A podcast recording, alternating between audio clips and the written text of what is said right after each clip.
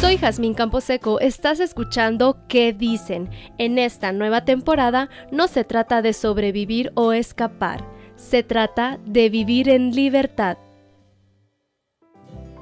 Hola, soy Jazmín Camposeco y pues nada, feliz de estar una vez más compartiendo con ustedes el episodio número 8 de la temporada número 2, donde hemos estado enfocándonos sobre cómo vivir la vida en libertad. Y hoy estaremos hablando y platicando sobre todos esos sentimientos como lo es el estar confundida, el estar estática a veces, enojadas, frustradas, o que estamos muy confiadas o muy felices. También estos sentimientos de soledad, la depresión que a veces nos invade, ¿verdad? Y no notamos o no entendemos el por de esos sentimientos que al final vienen a generarnos estrés, ansiedad y no los detectamos porque no buscamos ayuda o no nos hemos informado bien sobre este tema. Muchas veces esta constante variedad de emociones nos hace sentir que perdemos el control de la situación y así nos pasa y no somos las únicas cada una en una etapa de la vida lo vamos a experimentar, algunas antes y otras después. Y nos podemos dar cuenta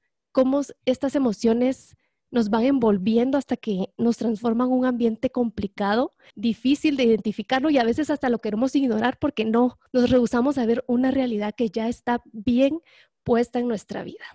Y para poder entender un poco más sobre esta explosión de sentimientos, de emociones, tenemos una invitada que se especializa en apoyar en guiar y aportar en diferentes áreas donde diariamente interactuamos. Ella es la licenciada Ingrid Leal, certificada internacionalmente como MetaCoach en Trainer of Trainer, consteladora sistemática, terapia integrativa avanzada y trastornos de conducta y educación emocional.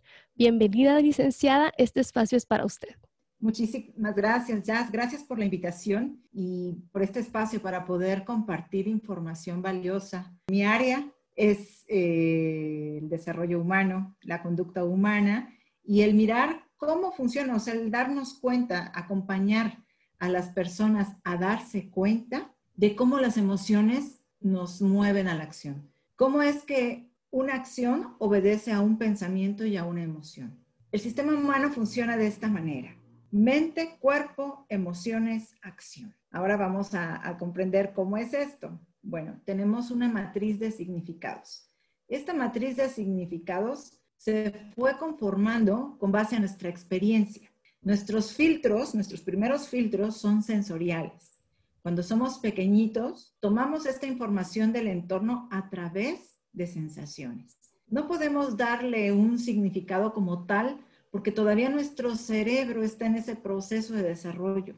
Y es aproximadamente a los 11 años cuando empezamos a tener esa capacidad, o sea, empezamos a elaborar esos juicios, esa comprensión. Y además de lo que vamos escuchando en nuestro entorno, de lo que vamos observando, sintiendo, escuchando, es así como se conforman estos filtros y después sigue todo el proceso mental.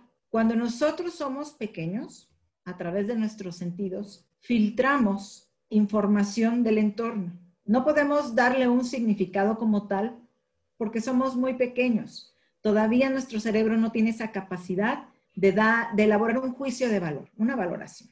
Y dependiendo de cómo fue la experiencia, si fue una experiencia agradable o puede ser una experiencia traumática, es así como nosotros hacemos también interpretaciones, o sea, ya tiene una valoración. O sea, nosotros somos una máquina andando, funcionando desde que nacemos básicamente y todas nuestras experiencias nos van formando pues desde nuestras acciones hasta nuestras reacciones, ¿verdad? Hay algo que yo quiero compartir o traer aquí a colación y es que sucede muchas veces que las personas conectan emociones con nuestra, nuestro alrededor, ¿verdad? Con lo que estamos viviendo. Y emitimos reacciones de acuerdo a lo que vemos y pues sentimos, ¿verdad? No en sentimientos, sino en percibir. ¿Qué sucede? Que si hay un día soleado, pues la gente se pone muy, muy buen humor y, y, todo está hecho lindo. Si amanece un día muy opaco, lluvioso, así como nos sorprende ahorita en esta época, la gente actúa de acuerdo, no todas las personas, pero hay muchas personas que actúan de acuerdo al clima, por así decirlo, o al clima del ambiente eh, que les rodea en su casa, en su trabajo. ¿Qué poder realmente tiene la forma en que percibimos todo lo que nos rodea con la forma en la que actuamos. ¿Es muy cierto o de repente como que nos gusta engañarnos y, agarrar de excusa para sacar nuestras frustraciones o, emociones que tenemos acumuladas? Sí, bueno, primeramente estamos condicionados. Eh, estos condicionamientos empiezan desde que somos chiquitos, ¿no? Bebecitos, primeramente condicionados por nuestros padres. Debes sentirte de esta manera, no llores o no grites y entonces empezamos con esos condicionamientos que nos van desconectando desde nuestra esencia. Y esa esencia es el sí mismo. Y ese sí mismo es el que vamos construyendo. Entonces, ¿qué pasa aquí cuando, por ejemplo, hay un día gris? Hay un condicionamiento en cuanto al significado que tenemos del día gris, a lo que hemos escuchado y a lo que hemos experimentado también. ¿Qué pasa aquí? El, el ser humano justamente es un sistema y como sistema pues está conformado de estructuras. Entonces es mente, cuerpo, emociones y pasa la acción. Con estas interpretaciones, o sea, una interpretación tiene relación con nuestros significados, con nuestras experiencias, aquello que le hemos dicho, sí. Nuestra neurología lo que hace allí es justamente ejecutar ese pensamiento y lo transforma en sensación. Claro. Y esa sensación, o sea, la sensación es como el sentimiento. Y esto a la vez retroalimentan lo que es una emoción.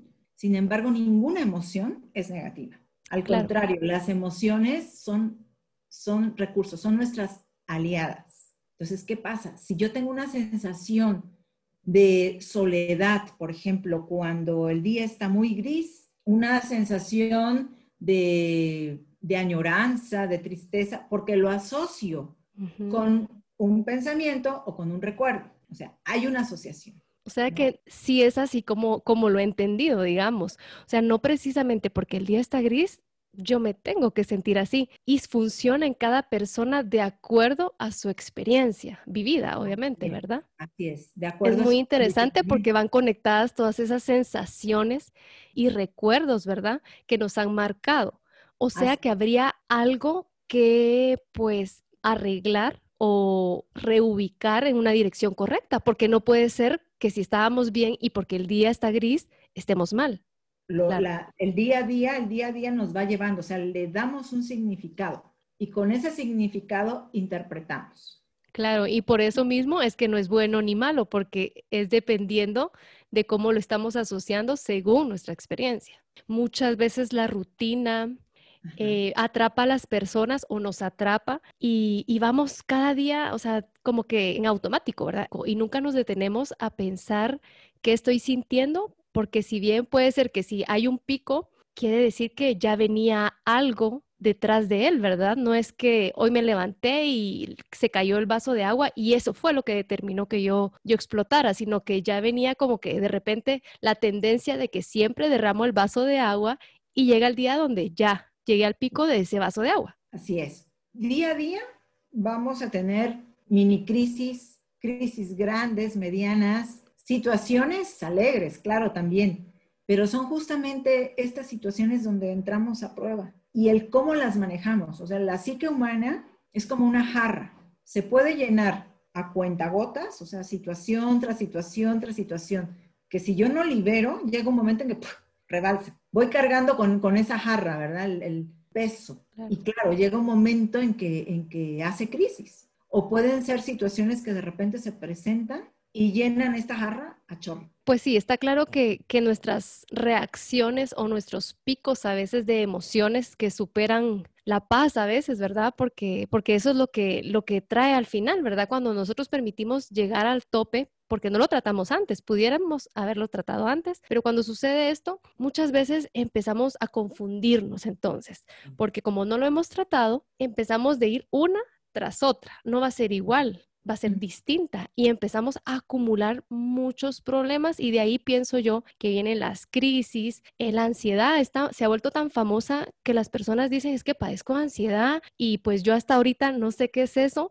pero cuando las escucho sé que es algo como que viene del pecho, ¿verdad? Y, y que no lo pueden contener y tanto, entonces viene a ser como que el tope también o el pico de muchos problemas, porque ya no va a ser solo uno. Ya al final se pierde, creo que la cuenta de qué es lo que realmente me está incomodando. Tengo una nota que leí en un libro y me gustaría que me comente su punto de vista. Dice de esta manera. Puede ser que tus relaciones, sueños, proyectos, conductas y pensamientos estén tan dañados que lo mejor será derribarlos y empezar a reconstruir. ¿Qué tan necesario es empezar de nuevo en nuestros intentos fallidos? Eso es muy importante.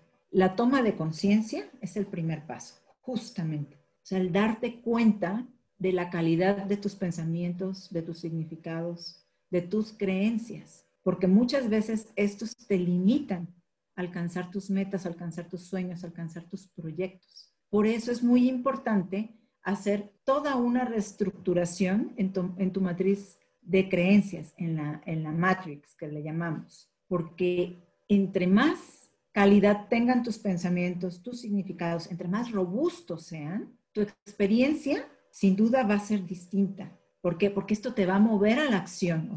y es posible controlar esas reacciones, pero cuando estamos fuera de control, porque normalmente cuando una persona está, no estamos hablando de una persona que está en terapia, por así decirlo, ni una persona que ya tiene conciencia de que no debe reaccionar o, seguir esos impulsos en base a su emoción. Son personas que no han caído en cuenta que necesitan parar y, y tener todo este acompañamiento, ¿verdad? Podemos tomar buenas decisiones en el momento de crisis, justo cuando lo estamos padeciendo. ¿Qué es lo más recomendable?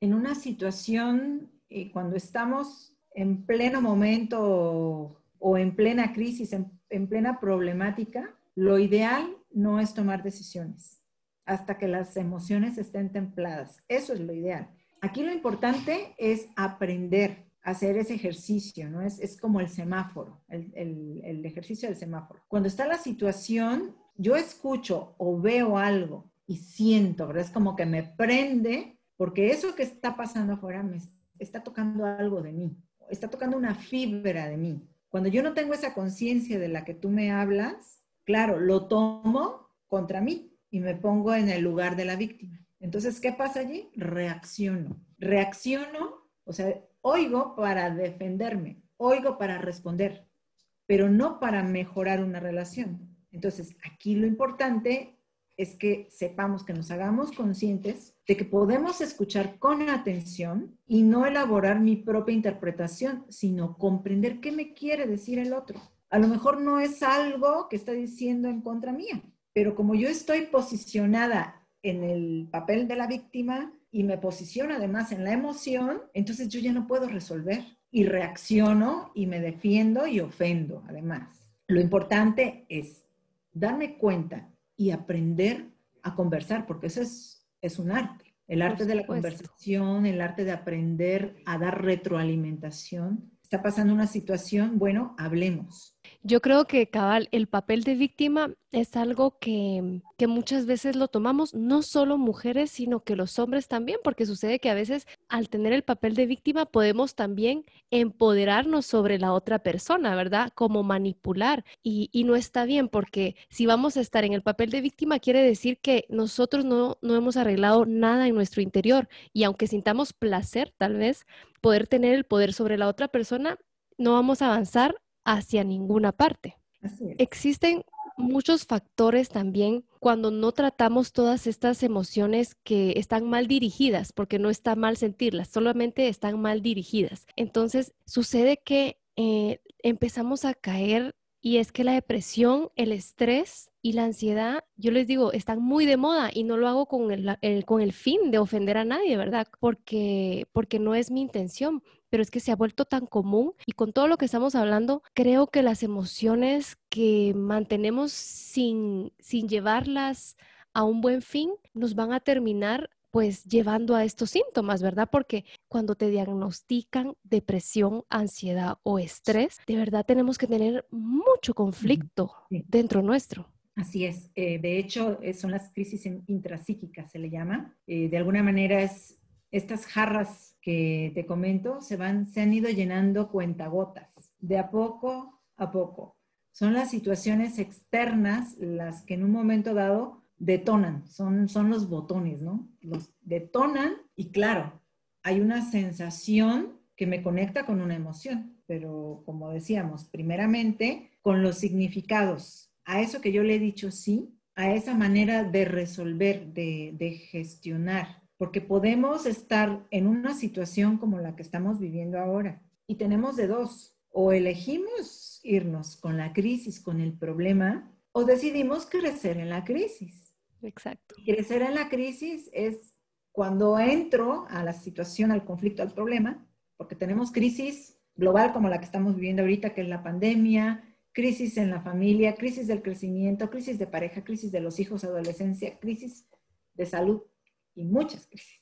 Ante cualquier crisis o ante cualquier situación conflictiva, estamos viviendo la situación y lo que tú comentabas hace rato. Puede ser que tenga un tema de pareja allí, en donde yo estoy siendo abusada psicológicamente o físicamente también puede ser, o el marido, que también suele darse en los, dos casos, y que la, señora o, la chica entre en negación, porque esto también se da en, en noviazgos, ¿no? Entra en negación, o sea, no lo quiero aceptar, no lo quiero ver, sé que la, no estoy consciente, lo veo como parte de, o sea, ya no me hago consciente ni de lo que siento o, de lo que puede estar pasando. Y allí hay una negación. Entonces, todo esto se va al inconsciente, ya sea que se reprime o se suprime conscientemente para no sentir. Y claro, puedo entrar quizá en momentos de mucha rabia, de mucho enojo y de mucha impotencia, pero no puedo hacer nada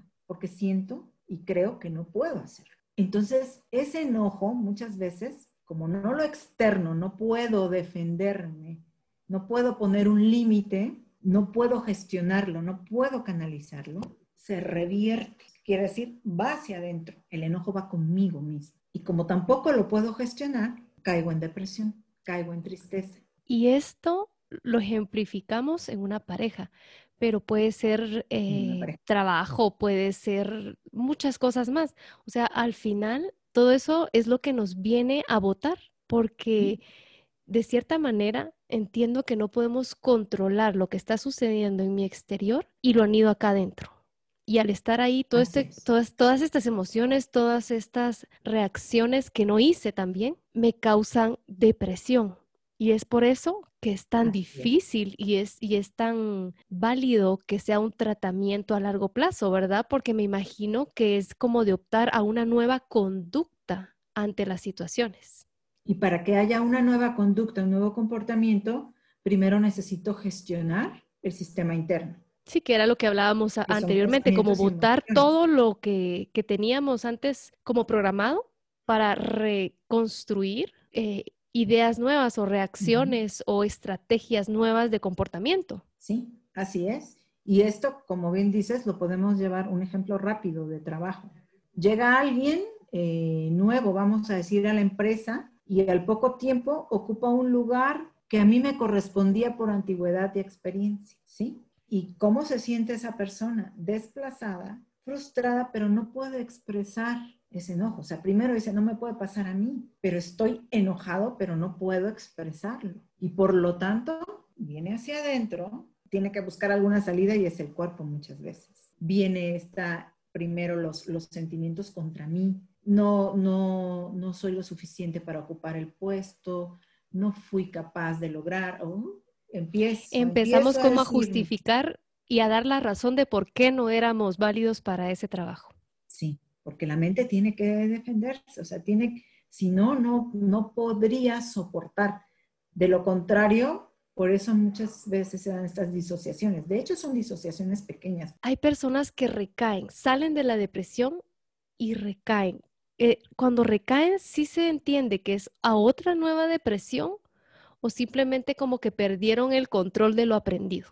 Si se vuelve a reincidir es porque todavía no se ha logrado la transformación. Y esto podemos entenderlo con la metáfora del, del juego. Si yo no aprendo a jugar mi juego interno, no voy a ganar el juego de la vida. Por lo tanto, tengo que aprender a jugar bien ese juego interno.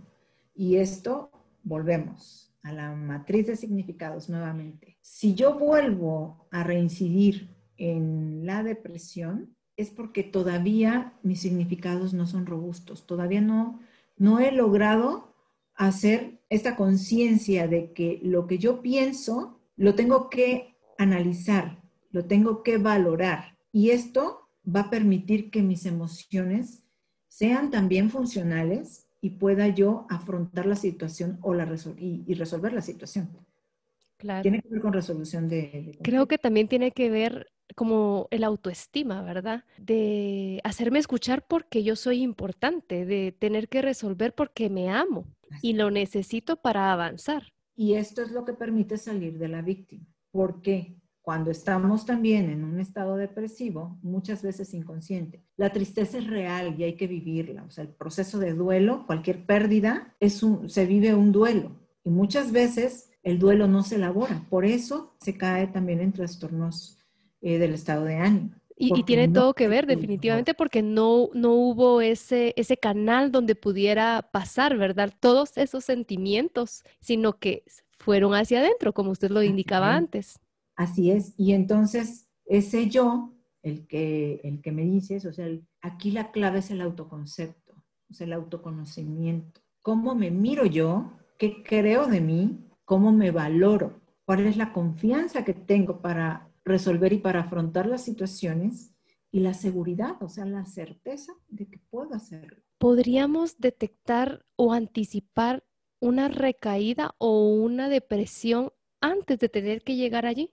Por supuesto. La depresión tiene signos, como son la desmotivación, eh, la sensibilidad emocional, o sea, esta cuestión de no poder controlar o gestionar, más bien gestionar mis emociones, o sea, los, los eventos que suceden detonan en mí una tristeza profunda, un enojo profundo, la pérdida de apetito o al contrario, comer en exceso, el dormir mucho, el abandono personal también, el no querer hacer lo que yo hacía antes, perder el, el entusiasmo por lo que yo disfrutaba antes, por ejemplo. Entonces, cuando yo me miro muy sensible, muy vulnerable y con otros signos, entonces es importante que yo ponga atención allí. Y, bueno, hay otro punto muy importante en cuanto que es de la psicología positiva, que tiene que ver con el fluir de la vida. El optimismo consciente, que es muy distinto a ese optimismo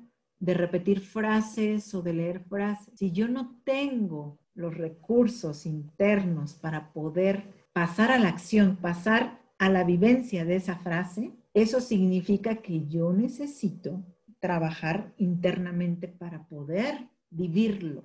Pero realmente el optimismo consciente es aquel que comprendes y, lo vivo. Exactamente. Claro. Y lo vives. Y lo ves, lo ves en la persona. Muy bonito, muy cierto, súper atinado y, y, eso me recuerda todo lo que vemos ahora, ¿verdad? En este tiempo. Creo que ahora se nota más por la situación que estamos pasando, pero de seguro lo pasaba, ya estaba, solo que en lo oculto, ¿verdad? Porque ahora las redes sociales se han vuelto como la ventana hacia, hacia el exterior, ¿verdad? Donde podemos exponer lo que en teoría o de forma creativa está pasando con nuestra vida, pero podemos caer en esto, ¿verdad? En el, en el falso yo creo que se podría decir, porque realmente la frase no representa lo que yo soy. Esa frase positiva puede tal vez entusiasmarme y de cierta forma anhelar querer vivirla, pero no va, no, no me tengo que engañar a mí misma creyendo que todo lo positivo que puedo exponer es lo que estoy viviendo cuando tal vez estoy metiendo todos mis sentimientos y esa es la forma en que lo estoy ocultando, puede ser mi defensa, ¿verdad? Para no querer admitir la realidad que estoy viviendo y creo que es importante que nos estudiemos, que nos analicemos y que hagamos conciencia muy, muy, muy personal definitivamente de si lo que estamos siendo hoy es lo que nuestras emociones están dictando, es lo que realmente estamos viviendo con agrado, porque si no lo estamos viviendo con agrado, tarde o temprano podemos padecer estos desórdenes emocionales y, no tener pena de, de tener que buscar ayuda,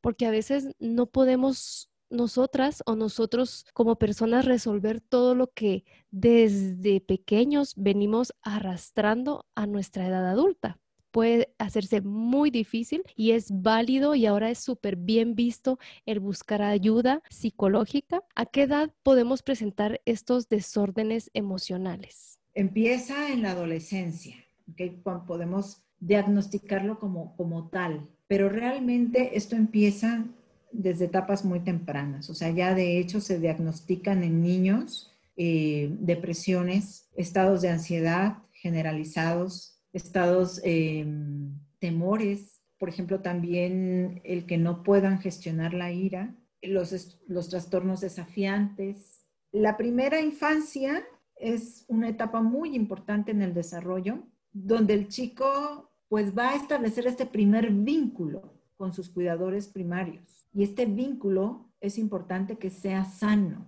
porque de lo contrario puede ser un vínculo ambivalente en donde el niño siente que, o duda también, que sus padres lo quieren, pero a veces también no lo quieren y lo abandonan. O, por ejemplo, el vínculo evitativo, en donde el niño puede experimentar enojo porque los padres no están. Y claro, este estilo de vinculación lo voy a llevar a mi, a mi vida adulta. Este es un tema bastante amplio. Somos una cadena. Sí, lo, lo saco a colación porque el niño allí o sea, expresa su enojo, expresa su tristeza también. El punto es que la depresión se puede observar en un niño y en un niño se observa a través de la irritabilidad. Wow. El niño se mantiene irritado, puede que no duerma bien, puede que no coma bien y se aísla de los demás chicos. Puede ser que en la escuela empiece a bajar su rendimiento académico porque no está prestando la atención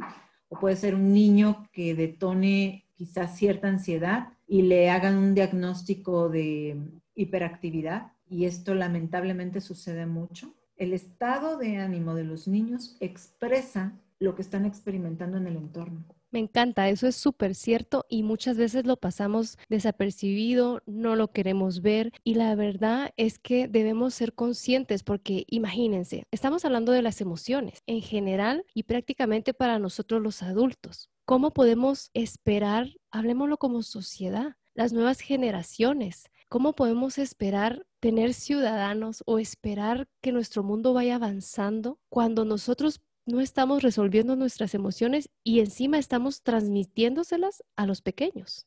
Entonces es importante que hagamos conciencia sobre nuestras emociones, que no creamos que así soy y ya, y que el mundo tiene que cargar conmigo y al final voy a estar sola, porque eso es lo que creo que podría suceder, porque no es nada más así. Creo que por amor a nosotros y a los que vienen detrás de nosotros, tenemos que ser más consciente en nuestras acciones y reacciones, en amarnos y prestarnos atención a nosotros, porque el no resolver es no amarnos y no tener interés sobre vivir una vida, pues si no va a ser perfecta, pues al menos vivirla en libertad, como es el llamado que he hecho en esta temporada precisamente porque he sentido que vivimos bajo muchas imágenes falsas y eso tiene que ver con las emociones porque seguramente a ese extremo hemos llegado por ocultar todo lo que realmente está pasando en nuestras vidas. Muchas gracias licenciada por compartir su experiencia con esta comunidad donde todas hemos tenido algún momento en donde nuestras emociones parecen haberse salido de control. Cuéntenos en dónde pueden seguirla, en dónde pueden ponerse en contacto con usted. Gracias, Jazz, primeramente por la invitación, por este espacio. Estoy en redes sociales, por ahora estoy trabajando en línea y estoy en redes sociales eh, como Ingrid Leal, Psicología and Life Coaching. Estoy también como Ingrid Leal Sarti en LinkedIn y en Instagram. Claro, mi teléfono es 5417 7666 que funciona el WhatsApp. Bueno, muchas gracias de verdad. Y hemos llegado al final de este episodio. Se despide de ustedes Jazmín Camposeco. Gracias por permitirme compartir, por permitirme reflexionar y sumar a su día a día. Recuerden, pueden seguirme por Facebook o Instagram como ¿Qué dicen jazz? Hasta pronto.